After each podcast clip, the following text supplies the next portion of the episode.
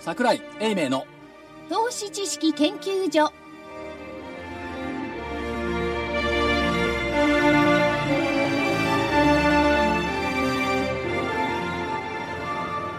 投資知識研究所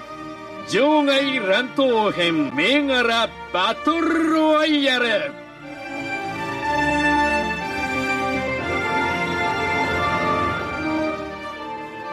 皆さんこんにちは銘柄バトルロワイヤルレフリー金内彩子です日経平均は200円高18,785円で引けておりますよひゃひゃひゃこの方々に今日も伺ってまいります桜井英明さんですこんにちは桜井でございます大岩川源太さんでこすんにちは、源太です。正木明夫さんでますさきです、こんにちは。そしてコミッショナーはこんにちは、日経福井です。こんよにちは。ろしくお願いいたします何ですか何ですか現在。 何 ですかいや、そっけないなと思って。今ちょっとね、こう、機械のあれをやってますんで。はい。操作をしながらはい放送にも出ているというコミッショナーです、さて桜井さん、どうなってますかこれ200円。 1万8790円までありましたよだから上がるって言ってるじゃないですかそんなずめっちゃテンション低く出てくるずっと上って言ってるじゃないですかでもずっとだから下がってる時も言ってたもんねいやそんなことないですよそうですかはいそんなことないなんですかこようなってくるとね、投資の常でやって、こっから先は逆に怖いななんてものは僕だけでしょうか。そういう人の方が多いって聞きますよすか。僕先週なんて言いました日経平均株価は5%返りの1万8427円はあるでしょうよと、ただし8%の1万8950円は無理かもしれませんねその通りじゃんいや、そう言ってましたよ。言ってたでしょ、まあまあ間違いなでくこの相場ならそれで普通ですよ。そうで今起きてることは移動平均と指数の追いかけごっこやってるんだから指数がウサギで移動平均が亀なんだから亀が下から追っかけてるとこういう状況でしょ、で初版の情勢を見ていけばもう安倍総理が日本株買いませんか皆さんって言ってるのにこれをまた信じないんだねみんなクレディ・アグリコルさんのところでう言ってたんそうですけど、言っていたのにでも信じないバイマイアドアベノミクスの後は調整しましたよ、調整しましたけどバイマイアベノミクスを言った時は1万5000円台ですよね、今1万8000円台ですよだからだからそのね、なんと、鹿野内さん世代がそうなのかな、その、売りでやられてきた世代が多いんですよ、今、主力が。だから人の言うこと信用しない、どうせまた下がるんでしょっていう、この諦め人の感言。うことじゃないんですよいや相場を信用してないのかこもれしにれないはね、あの、やっぱりね、見どころがあって、政治の動きと株価の動きがね、冷静に見るべきですよ。政権がね、なんか危ねえことになってくると、必ず株を上げに動きますからね。要するに閣僚の辞任であるとかね。で、いろんな方が出てくるでいしょ。や、今はね、今はそそのレベルの材料では相場動じないね。でも4月の選挙の前だなっていうのそはれは、そそれれはありますねは弱い時にあったと思うけど、今はないと思いますでもね。本当に急落して V 字回復みたいなのを随分繰り返してきたじゃないですか、去年、はい。だからななんかこここまで来たら一旦はあるんじゃないのあのですね、冷静に考えてみてください。鹿野内さん。はい ETF なの、んで私 ETF の残高はだいたい10兆円なんですよ。は で、去年までに、え冷静に考えーてね日銀が買ったのは4兆円から5兆円なんですよ。今年3兆円買うっつってるんですよ。これどう思いますかあなくなっちゃうじゃんいや、なくなりゃしない。価格が上がるしかないんで、そうすると。しかも ETF の残高ってのはほぼ9割方が日経平均ないしはトピックス型なんですから、それは指数は上がりますわね。日銀が買うと言ってる以上。少なくとも下がらないよね。バカですよね。普通なら買わねえって言ってて買った方がいいのにね。で、それわーっと言っといて、買いに来たところを国がバーっと打ると面白いじゃないですか。 ただし、これ誰も言わないんですよ。日銀が3兆円の ETF を買うはすごいねとは言うんですけど、じゃあ ETF の残高時価総額いくら10兆円っていうチェックをしてないのね。うん。そうですね。でしょ確かに。だから、そこだけ見てても需給は悪くないよねって言ったところに加えてですよ、えー、GPIF と KKR で10兆円、で、地方共済連が 2, 2兆円弱、進学共済が6000億、ほら、需給は悪くないですよね。ほら、だからい今からでもね、そこに持ってきて、えー、明日発売の投資知識研究所は ETF です。そうなんだ。ほら、ちょうど時期でしょそう今からでも遅くないんですよ。本当はこれから。これからが本番だ。そそれれかからら知っておきたい ETF 投資のポイントとそう具そう体的投資を宣伝ばっかり言っちゃうもん。明宣伝日。なんだっけ日銀もはいなんとかもみんなそうに ETF が大好きだ大大好きでしょ DVD8640 円送料500円オートメール電話番号東京03-3595-4730 35954えらい早い宣伝ですね頭からちょうどこれが出てきたんでねお思わず ETF 結構かぶせますね。かぶせますよスタートからあで忘れちゃいましたいいこと所長どうぞいや、あとはね、その、あの、買いより売りのが簡単だった歴史を相場と思っている人たちが増えてきちゃったのよ。あはいはいで、なんで売りのが楽かっていうと、買いはたくさんの銘柄から一つ目いかなきゃいけない。売りは上がってきたやつの中から一件も見つけない。頭ぶったてがいいそう。で、えー長年の株安で参加した時期が多分 IT バブル以降とか、リーマンショック以降の人たちが多いから、日本株が上がるわけがないという、この思い込み。で、これがやっぱり逆皮膚増えてるし、 お衣装地獄になってきてるし、逆成功体験が邪魔なんでしょうね。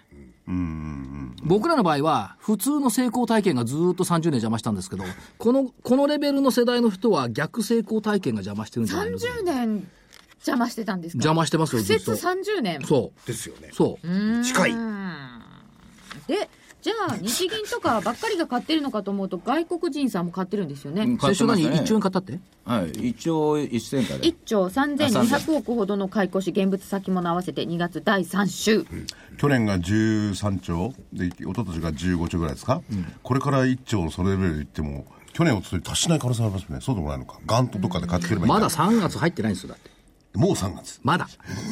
いや通常あまあからあと二日か通常から言ったら1月から始まってますからね。うん、通2常月は。が大幅売り越しでだ今ったんですよ月今度買ってきた、これで転換になったのかどうか1月の売り越しって結構分かるような気がするんですけどね、ええ年初のところでもっての、うんだけど2月はちょっと想定よりかも多かったですね、買い越しがそうですね、想定よりかもね、ここまで来るとは思わなかったんですよ、桜井さんにとっては全然あの問題ないということかもしれないんですけどちょっとピッチが速いような怖いような気がいや、早いから25日線の5%限界説って言ってんのに、超えてきちゃうんだもん。なんかなんかなんかそれあのあれじゃないですか開き直ってないですか開き直っそてうないですねよね。ねえ今の開き直りいや、超えてきちゃうんだもん。ちょんどもんだってそりゃ強いわ、やっぱり。怒られてもね困りますよね ただね、ほ怒られてあの、個別の企業をやっぱり見てない、指数だけ見てるとそうなんですけど、個別の企業も、第三四半期レベルで、えーっと、進捗率100%超えてる会社たくさんあるんです、実はね。ここはあまり言われないですけども、まあ、今日の朝、あ今日とか今日の午後なんかストップした、ストップ高してきた銘柄、なんだったっけえ何ですかアスラポートアスラポートダイニング。タコベルと提携するって言って全部何も響いてないのに。でもあそこもね、第4四半期、あの通期の進捗率超えてるのよ、第3四半期で。そういう意味では業績いい銘柄増えてきてますよね。業績いいところも結構あるであと大型の材料が割と出てきてますね工場国内にとかが入ってまあもちろん国内投資買収とっかていうのも出てるし、それから、例えばユーグレナだってね、日曜日に出てきましたけども、去年量シェブロンと提携する、それからゆうちょが限度額引き上げの方向っていうのも出てるでしょ、1000万円の限度額を引き上げる方向っていうのが出てきてます、これ、数兆円余ってるのよ、ねうん、この数兆円引き上げてくれると、ゆうちょの株式投資枠って増えますよねで、すよね、うん当然これも ETF に入ってきますよね、枠増えればね。というのがある。また ETF だだってあの人たち ETF しか買わなまいもたん。また ETF の宣伝いっちゃおうかな個別個別株買わないもん。ずっとこれぐるぐるぐるぐる買うのもなんですもこんれねを日銀とか郵便局で売ってきたらいいんじゃないですかいや DVD いや本当は日銀が賢ければこっからこんなに買い上げないと思うんですけどねいや、あの人、あの人たちは買い上げないよ。下買うのよ。下いつなんですか下、要するに上が、上は買い、買いませんけど、下は買ってますよね。じゃあ下をこれから腰下がった時は買うんだから。だから下下がんないってことですよ。そんなに。ここ買い上がってるっぽいのはやっぱ外国人とかですか、うん。まあ最後に、だから2万円も超えてきたら、政府とか外国人がワイワイワイワイ騒いで買いに来ますよ。でしょうねそうそういうところとこう証券会社時代やってたんですけども枠があって何パーセントまでは最低限は買わなくちゃいけないっていうのがあって買えなかったんですよずっと、ずっと買えなかったからもう早いかなあかんとギャーンって言ってるだけですよ今そんな状況ですそうなかんですよ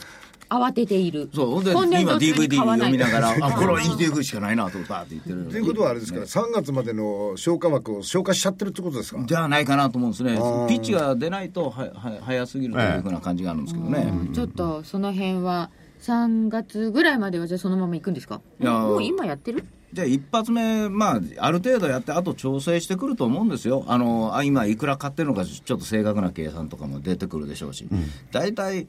発行してある額よりか買う額の方が多かったらどうしたらいいんですかこれ、ねえこれ困っちゃいますよねただ上がるだけの話は済まないですよねとうとう下がる権利の ETF 買い出してる意味わかんなくなっちゃいますよ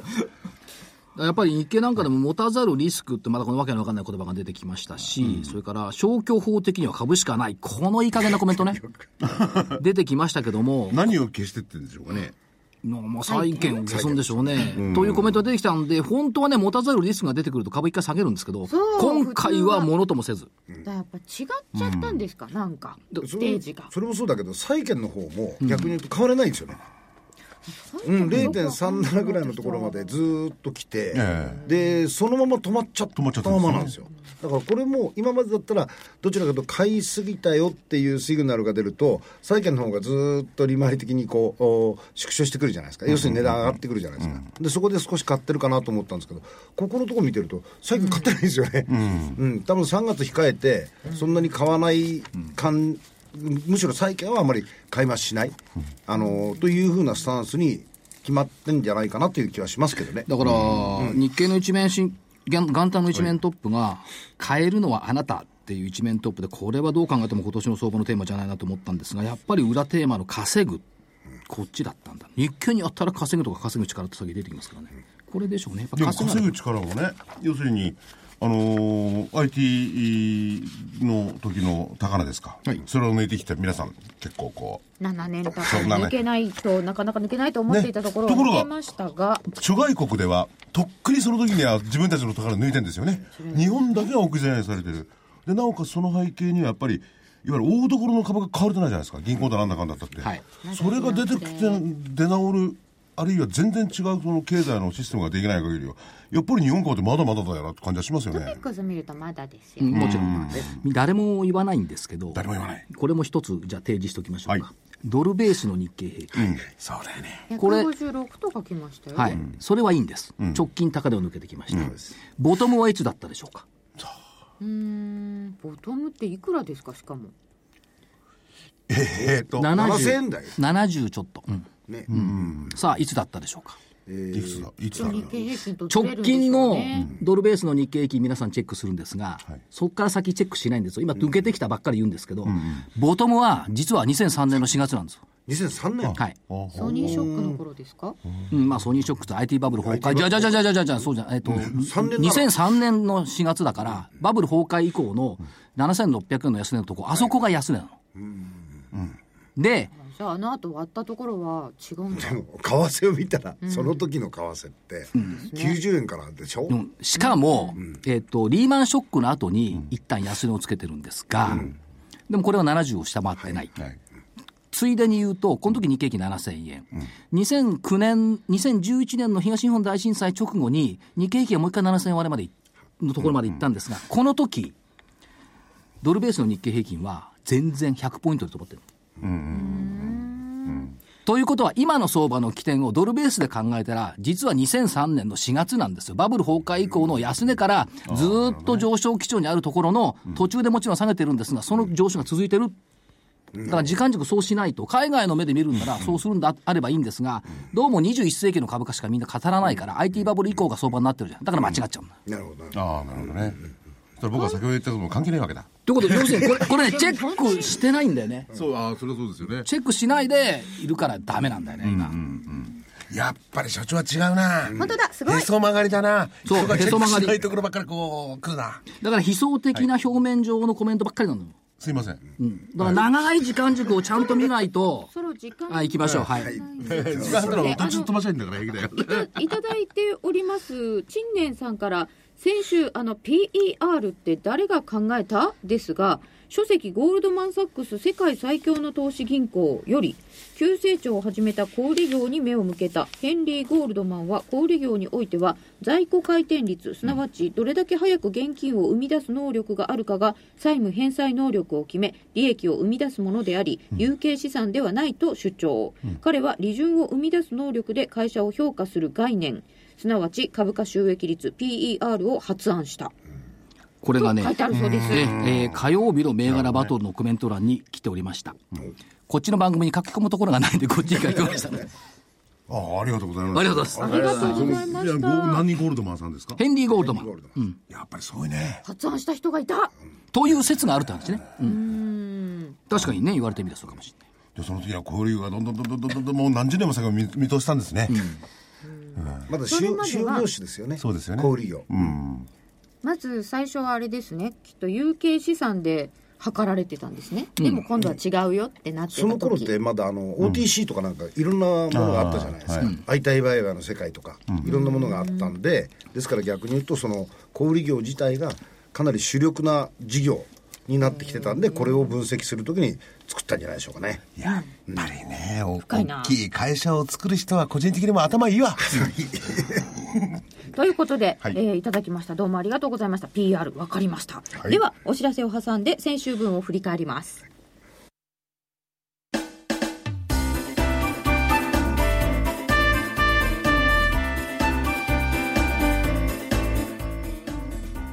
花粉症の皆様に嬉しいお知らせです。花粉症で長年悩んでいた医師が自分のために開発した花粉症対策商品ポレノンは花粉が体の中に入る前にブロックする体にも優しい商品です。ポレノンはペクチンなど自然由来の素材が花粉などの細かい物質を吸着して花粉のアレルゲンの体内への取り込みを防ぎます薬と違い眠くもならずお仕事車の運転お勉強などもはかどりますラジオ日経ではポレノン3本セットを9640円でお届けしますそれだけではありませんラジオ日経ではポレノンをお求めいただいた皆様にウイルスなどの侵入を防ぐ高機能マスクをプレゼントしていますポレノン3本セットに高機能マスクがついてお値段は9640円送料500円をいただきます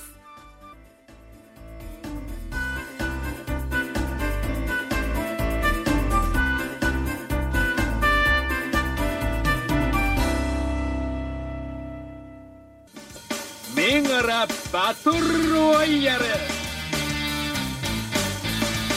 さてそれでは先週分を振り返りますまずは日経平均株価です2月19日は18,264円79銭今日26日18,785円79銭521円も上がったんです上でしたということで西軍横ばいは×です23、24が弱い。25日がポイントの日で嫌。あ、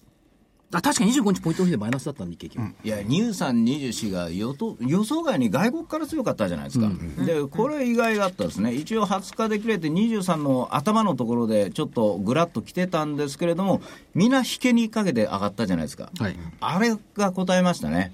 あのーだから昨日なんかもう下がるでしょうみたいに思っててもちょこっと下がっただけですからねあれ実質9円安ぐらいよ。2月配当値を9円ぐらいだから。だからねだからひどい強さだなと思ってひど い強さああだからお前ら休めよとか思ってね、で俺自分でからこれあと3年経って日経平均4万円になったとしても、あの調子であのペースで買い続けたらお老後どうしようかなと思いましたよ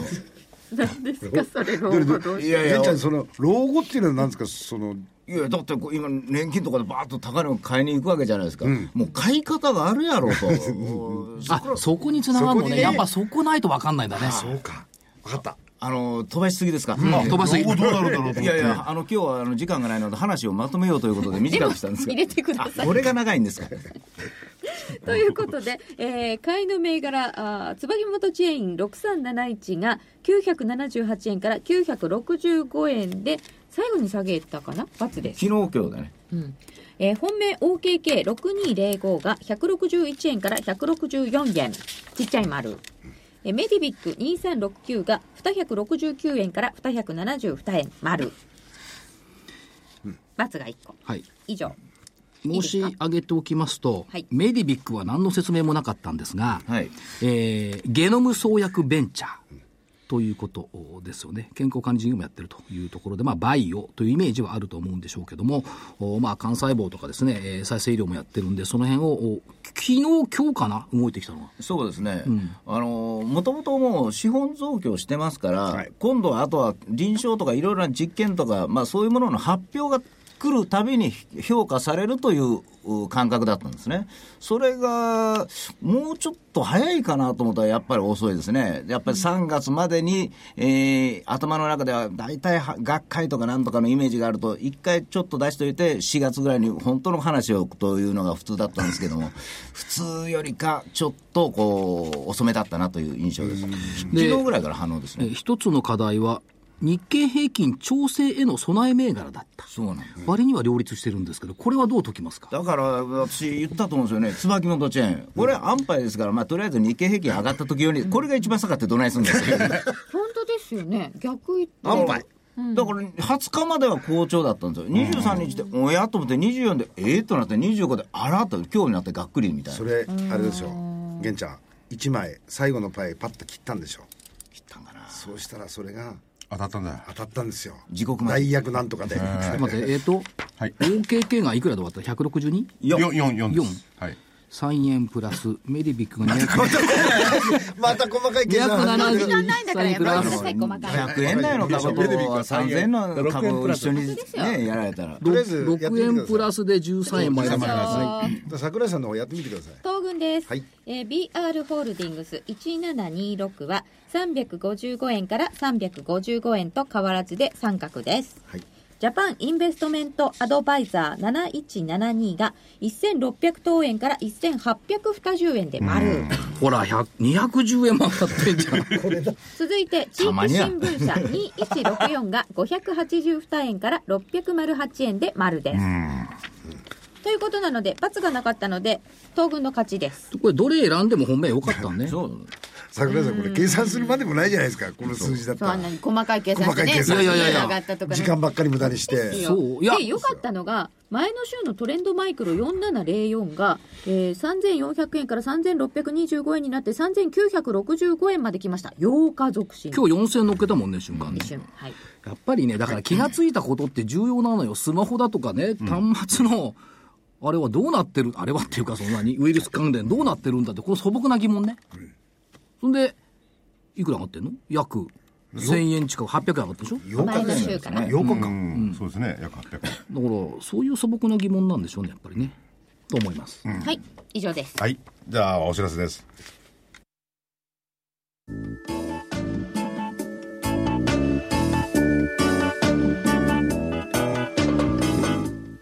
ここでラジオ日経の好評 DVD のお知らせです桜井英明の投資知識研究所 DVD は毎月投資に必要な知識や実際の投資に役立つノウハウをお届けしていますこの DVD は毎月テーマを選び桜井さん自身が実践で学んだ投資に勝てそうなノウハウや内外の投資家の動向さらにアノマリーなどに関しても丁寧に説明していますまた徳間書店の大岩川源太さんの投資カレンダー実践塾 DVD も毎月発行しています来たる月の投資戦略をどうすればいいか投資カレンダーに基づいて大岩川源太さんが分かりやすく解説します銘柄バトルロワイヤル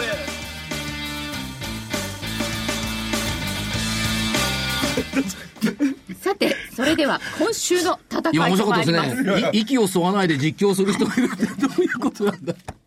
ダメだよ真面目やね生なんだからこ れなんでみんなそんなにだ笑いこっけててるん CM ですか中に実況やりながら息を吸わない。そうすると誰も割り込めないよ。ほらまたみ時間が短いどうぞ。今日は時間が足りないのをようやくまとめてここまで来たんです今週分をしっかり聞かなければいけませんすいません今日は18,785円をベースにして日経平均株価は上横下いかがでしょうかでは東軍どうですか東軍から来ましたよ今トグトあ、東軍上じゃん。グ上ちゃん上ちゃんって何日上ちゃんなぜいいいな、楽でみた いな。なんでな、なぜと言われても。えっと、今日経平均株価は200日移動が16,099円なんですよ。で、多分今日上がってるんで16%近くのプラスの乖離だと思うんですね。はいで、これが20%までいくだろうと。そうするとね、実はね、19,318円までアローワンスありなのよ。もう25日線で考えるのやめた。もう、 そういうレベル。25日線で考える。これ所長大変ですねえなんかあえて理由を伝えながら大変ですねでその20%までありだとその背あの景をね僕は聞きたいんですが、実はね、パーセントを上げてたって200日ってどこまで行くとなんでどこを超えちゃうともう200行ったっぱなし日、なんでしたっけ200日は10%を超えると上げに拍手がかかって、20が第一段階、で、その次40がピーク。 40がピーク、これはでもちょっとねあのね、ちょっとこここで学んでほしいんですよ。、はいいはいですか、評論家とか市場関係者の話を聞くときにね、結論があるんですよ、まず。はい今だったら上っていう結論出したでしょねで、辻褄直やつ持ってきただけの話なの。そこですよね、うんこういうことがあるから、それをね、考えて、放送とか聞くと、すっごい楽しいですわ。これ結論があって、後から持ってきたなって。あ息継ぎできなかったみたいだからよくねあの相場でなんか言う時には理由がなきゃいけないって理由がないのもあるんじゃないかと僕思いますよねいやだかそら、う例思えうばね、均衡表見るじゃない。はいで、日柄見るじゃない、みんな左から見てるように思うんだけど、あれ右から見たら数合うん です。ことがある。ということですみんな心しほてら聞きましょうほらということはレフリーが怒ってんだから早く上しろだから200日帰りを出してきました、西軍はいかがでしょうかなあ言いにくいなでも僕は横ばいでしょうねあのー、いい横でや上がってもいいんですよだって12月の後半の時のあのー、なんちゅうかなレシオとまあ騰騰落落レレシシオオみたいなのもあるんですがもう一つ強弱レシオとかいうのがあるんですよ、もう少しで、後で見せますけどね、これありがとうございま。あれ、12月ぐらいの時のレベルってものすごい上なんですよね。それに対してまだ低いんですよ。だから上になる可能性がある。逆に言うと加熱してないんですよ、これまだ。なんだかんだ言って。あの、値段が上がってるから高いという人は多いんですけども、一つ一つの動きは非常に硬くて、丁寧に上がってきてる。レンガを積み上げるような形なんですよ。だから上のように感じるんですけれども、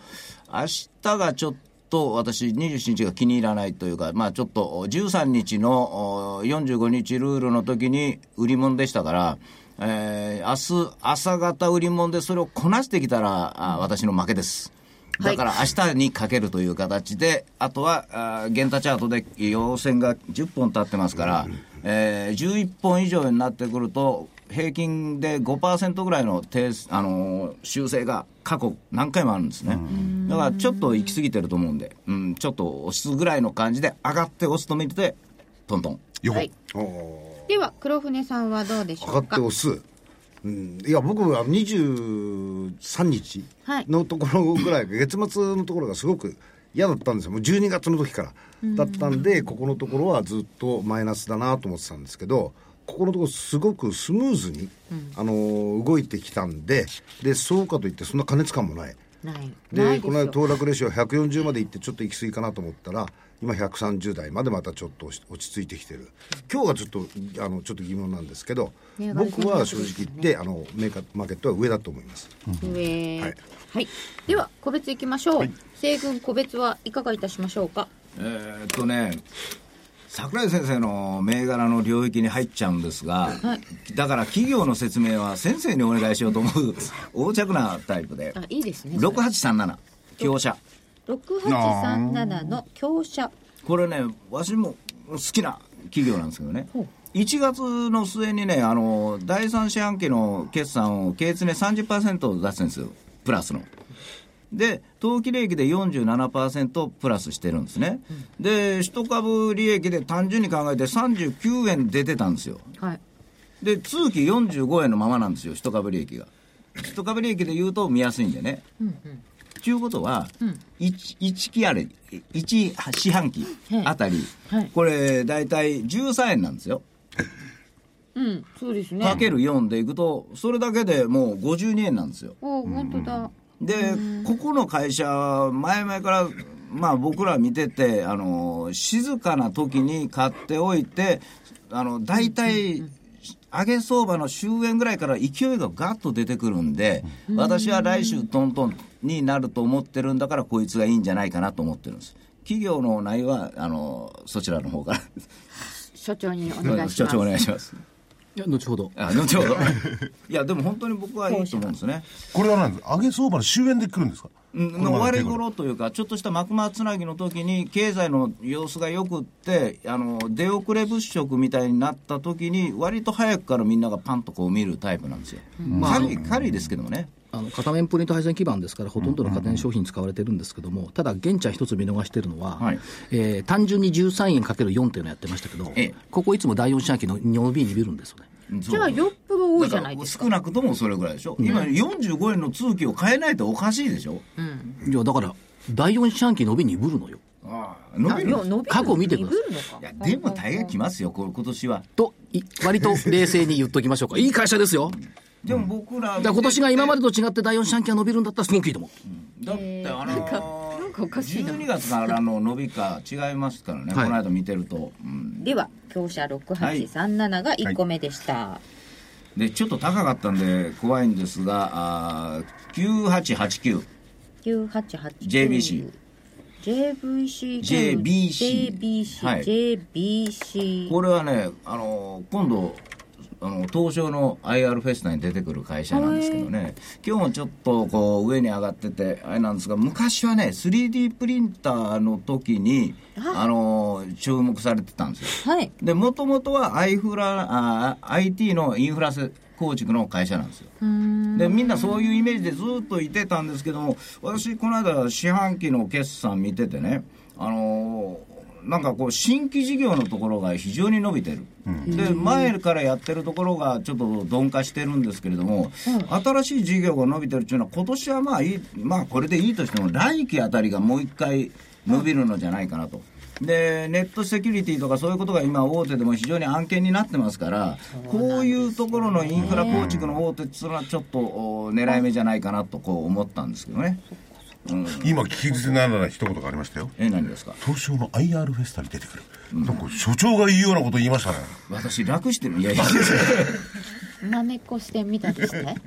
いやでもねあのそういうところにね、出てくるんですよやっぱはりいちょっと特徴のある企業とかあの、ちょっと自信のある企業というのはそうですよね言いたいことがあるので出てくるそとうよく桜井さんもおっしゃいますが言うこともないのに出てくることもあるじゃないかないですよねそれはないの確かにそれで最後、はい連投していいですかはい6205大阪機構6205大阪機構 OKK をうんまだね続けます続けたいああそうですよね先週だいつだったっけね選手ですね先週の銘柄でしたが、一つはなんでか知らんが私が言うたら次の週の方がよく上 がるいろんな銘柄がじゃあ2回目続けてみたらうんちょっと買い方が良かったんですよ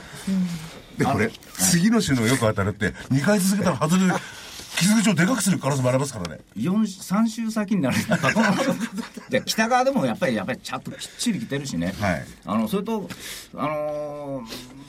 なんていうかな不完全燃焼なんですよこの株式なるほど昨日あたりでも62円15万ぐらいこうパンと一声で買ってますし、そういう売りが出てこなくってちょっと自敗的に、まあ、彼らが不利だったんじゃないかなとで来週ぐらいは、まあ、もう一度出番を期待しようかなと思 いますはい以上3つでいいですか、はい本命どれにしますかうーん大機構 OKK で OKK おほ大阪機構ではい6205が本命ですでは東軍お願いします頑固だな先週の金曜日に吉祥寺まで会社に行った、はい6871日本マイクロニクス6871日本マイクロニクス吉祥寺にあるんですかそうえよ、ー、えー、えー、えー、今日は3350円わ私のあ高ハ帰りハーモニカ横丁だーモニカ横丁行ったんですよいやこれねあの行った理由はね、その量子電池の研究がどこまで行ってるかっていうこれあの1枚の薄膜のやつねこれ実際に研究していて、えー試作も開発も終わってきてこれから実用にどうやって入っていくかっていうところには行ってるんですが、まあ、今回のお展覧会かなビッグサイトで行われてるあれには出てな今いやってるんですとこけど、ろでそれねりょ何何電池って言いましたました量子それができるとどうなんですか薄い1枚の膜が電池になるから、えー安全性が高くて寿命が長くてコンパクトで大容量で高速重放電ができて環境環境に優しくてレアメタルもいらない確か世界初とかでしたよねこれ最初出た時に展示会にこうなんか出たんですよ、そしたらみんなダーって行っちゃって、これはあの商談のための展示会ですって張り紙しちゃってもう全然対応しきれず、みたいなことがありましたねで、その頃、株価は200円台から1万3800円まで上がったんですが、今3000ぐらいの水準ですよね。ところがね、まあ、本業の方聞いたんですよ。半導体絡みどうって言ったら、やっぱり受注いいですよ。計算機とかですよねうん半導体市況はありますけども、いいですよって言うと、昨日情報修正してきて、第2四半期の売上高、まあ、減収減益の予想だったのが、第2四半期の売上高で136億を100、136億を150億、営業利益12億を21億、純利益10億を19億に、減益予想が一点増益。しかも、通期純利益見通しが18億円だから、進捗率100%超えちゃった。こんだけは上がってる。半導体やっぱりいいってことですね。うん、あの比較的、その急速じゃないですけども、あの抗原状態で張っているっていうような印象をというコメントだったんで、そしたら今日情報修正してきて、今日上がってるんですけども、まあ、地道にね、その、半導体計測装置を販売してきて、それからまあ、このマーケットは生やしちゃいましたけども、この量子電池っていうのも、研究開発の結果出てきたことで、今実用化に向けて頑張ってるって言ったところですから、まあ、どうでしょう。これで、えー今日いくら終わり3350円高値は155円高でした高値高は値わかりません日本マイクロニクス6871まあいいんですよ。75日が3800円水準なんですよ。でね、200日線って実は5000台なのね。まあリバウンド期待っていうので、まあ、トーンと上がってはいるんですけども、やっぱ実際行ってみて、おいい会社だなと思って見てきましたんでね、日本マイクロニクス。まあ、マーケット騒ぐんですよ、ワイワイワイワイ。だけど、高値3600円じゃあもうちょいだ。だけどまあ、騒いでる割にはね、あんまりこう、行こうという人いないから行ってきました。それから2番目が2928健康コーポレーション。健康コーポレーションは札幌アンビシャスですね2928ライザップ。もうなんかあのコマーシャルすごいで すよね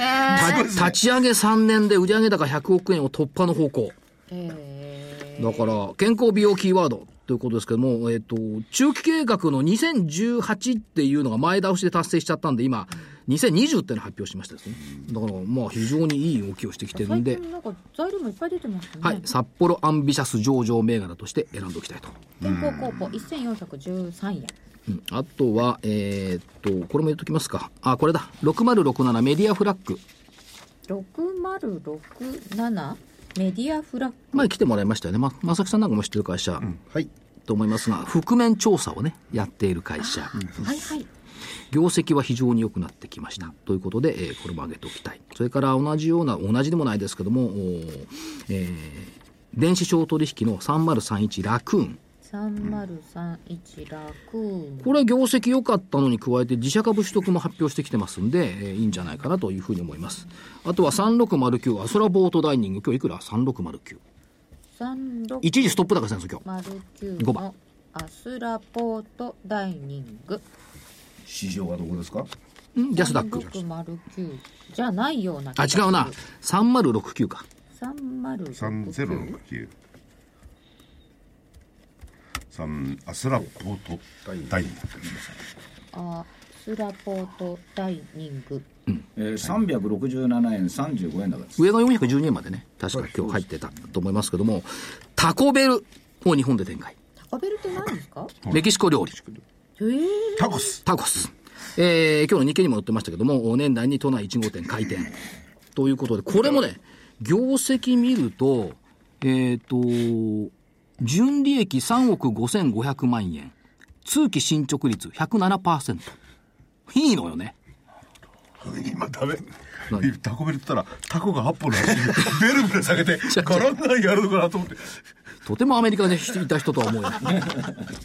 ということで、すいませんえー銘柄を上げさせていただきました。どれが本命ですか本命ね、どうすかな。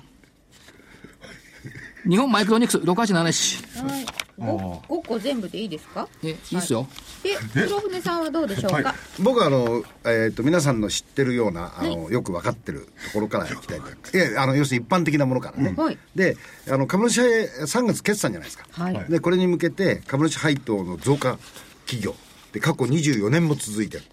で、えー配当利回り1.95%魅力だなと思って、えー買おうえー、っとこれは銘柄コードが4452ですか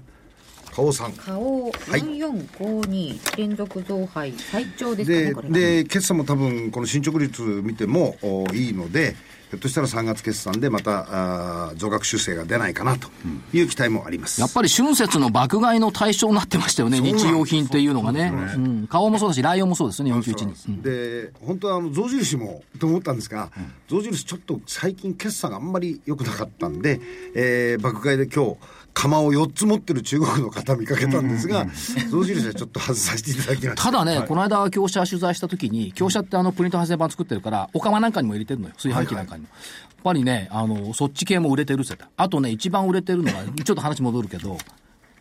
あの、LED 電球の車のフロントライト。バックランプじゃなくてフロント。あれが今伸びてるこ。っちも LED でこんな大きなありますよねうん、だから名古屋なん、名古屋とかと言いませんけども、全国的にね、その LED のフロントライトを盗まれるケースが多い。え俺盗んじゃってカパーって持ってっちゃう。でどうするんですかそれ自分の車につける。今ね、部品、部品共通化してるから、割とできるんですよ欲しいねやっぱりね、フロントでそれだけ人気があるらしいよ。あの、LED 電球。こんなと泥棒じゃないですかそうよ。 悪い話よ。悪い話なんだけど、でもやっぱり、そう、買うのが当たり前なんだけど、そういう人もいるらしいよ。とんでもないなる部品ね企画一緒になってるからみんなできるんですよおいいや私別にやってませんよだったらそんなもんフロントライトじゃなくて車ごと持ってっちゃいないもっともよっくと悪いよくないからはいということで顔4452はいでした、、もう一つは、はいえー、とさっきあの東証 IR って、はい玄ちゃんから言葉出たじゃないですか、あまり似つかわしくないで玄ちゃんのところから出てきた言葉でシップホールディングスあの東証 IR さんにずーっと出てきてられてここ前からあのずーっと見てたんですよこの会社、いい会社だなと思ってでここのところの決算も見て、えー最近の動きから見てもちょっといいかなとで株価ちょっと調整してたんで、はいえーいいかなと思いましたコード番号はいいですかえー、とコード番号3360です3360、はいシップホールディングス、はい。介護とかそっちの方やってますね。時価総額はどれぐらいなんです時か価総額が、えー、600億ぐらいですね。はい。から、あと、皆さんよく知ってらっしゃる、えー、大和ハウス。よくテレビでもやってらっしゃいますけど、僕が注目したのは、実はあの介護関係のところのロボットとか、そういうものをずっと研究してて、ここ関連会社の方で相当あの進んでるんですね。ロボット部があるんですよそうねなんです。そうなんですかええあのーテレビコマーシャルのやつね。ええおしゃべりもしてくれるロボットとかですね介護のお付き添いをやってくれるロボットとか、非常に多岐にわたる研究をしてるんで、こちらの方から見てるのが1点ともう1点は、まあ、ちょっと住宅事情のところ、まあ、今年はあまりえー一般的に悪かったようですがこれも多分来年は回復するだろうというふうに思っておりますので大和ハウスうー1925です、はい大和ハウス19以上3銘柄なんで来年回復するんですかあと僕はあの個人的にですねあ個人的にはい あの不動産市況をいろいろ見てて、あのー業界の関係者の方とやってると今年は厳しかった、でも足元はそんなに悪くなくなってきてるよっていう話なんで、私はこの辺のところは回復してくると思います、去年の私の履歴書銘柄かな。樋口会長。ということで3銘柄では、はいい、以上本命でです銘柄かは顔本命顔をはい以上です以ね上です、うん皆さんおめでましたねはーいではあと6分ぐらいです、ほら加納さん怖いからひ必死になって我々焦っちゃったら結構余ってじゃないですかそうなんですみんな睨まれると早く喋っちゃって難しいんねですそれがかったなあのね、名言、名言データベースってのがあるのよ。ピーター・リンチとかね、載ってんだけど、そっちうんななんなのそこから名言ででインターネット上にね、あるんですけど、とうとう見つけたの。桜井英明の名言っつうの。名言データベースにそ載れっはなその名言として取り上げられる言った人のなんか基準はあるんですかたわからない。えそれ名言データベースに桜井さんのが載ってたってことですかそうそう、ピエータゴー・リサーンチチし。たんですかえ自分で探してみたんうでん。ウすか、ォーレン・バフェット、いや、時々見んのよ、これ。名言探すのに。ウあォーとレン・バフェットピーター・リンチと並んであとカーネギーなんかも出てるんだけど、はいそこに出てたのよね。で、自分で言ってることのも通したこと言ってんじゃん。何よ努力の後だけ市場が見えてくるのが株式市場。涙の数だけなんですが過去を振り返るだけでは将来の予想や日本のあるべき姿は予見できません。さまつにとらわれず対局を眺めることを心がけたいものです。誰が言ってんのこれ偉そうなこと言ってんね相場に必要なのは関東度胸というといささか軽く聞こえますが、実は緩和記憶の産物、度胸は推理の結果ですとこれいつも言ってんじゃん。偉そうなこと言ってんねこれ誰だいこれがかでも名言データベースに入ってるとすごい名言みたいな感じ名言みたいでねでしょ僕もそう思うのよ。数字だけで物事を判断するのは倫理書投資が中心の機関投資家。彼らにはよ決算だけでもこと足りるでしょう。しかし会社は機械ではなく生き物。日々の業務姿勢や世相の動向、そして発表されるプレプレスのた行間を読み解く技術を、日々のお技術を磨くことは、機関投資家の一歩先を歩んで、谷間の百合のように、ひっそりとしているものの、着実に歩歩き始めた銘柄を見つけるコツだと思います。これね、谷丸よりは大好きですからね、皆さん。大好きですねね。バルザックさすが谷丸より。た大将なんか3合ぐらい飲んだらこれぐらいになっちゃう いやーそうですか。あの、著名人、歴史的な大人物の。いや、もうなくなっちゃったみたいですね。なんか仲間入りしちゃったみたいで、いやー、なんか5号が指してますよい。やいやいやいや。だけど面白い、ずいぶんたくさん、なんかどこから、どこから持ってきたか、本の中から多分持ってきたと思うんですけいや、ど、本じゃないですよ、これ。DVD にこれ。あ DVD か。これ僕は全部書いてんだから。ち全部か、すごいな誰かがでも登録したんですよね誰僕やってないですよ。誰かがね僕やって、ないしてるんでしょう。自分のじゃないですよこれ。じゃあ今びっくりしましたよお知らせいきま僕す先手にいいけどはい、お知らせいきます。えー先ほどは皆さんお知らせしました。今からでも遅くない、これからが本番だ、これだけは知っておきたい ETF の投資と具体的投資を。ね。もう一回言うまたやるの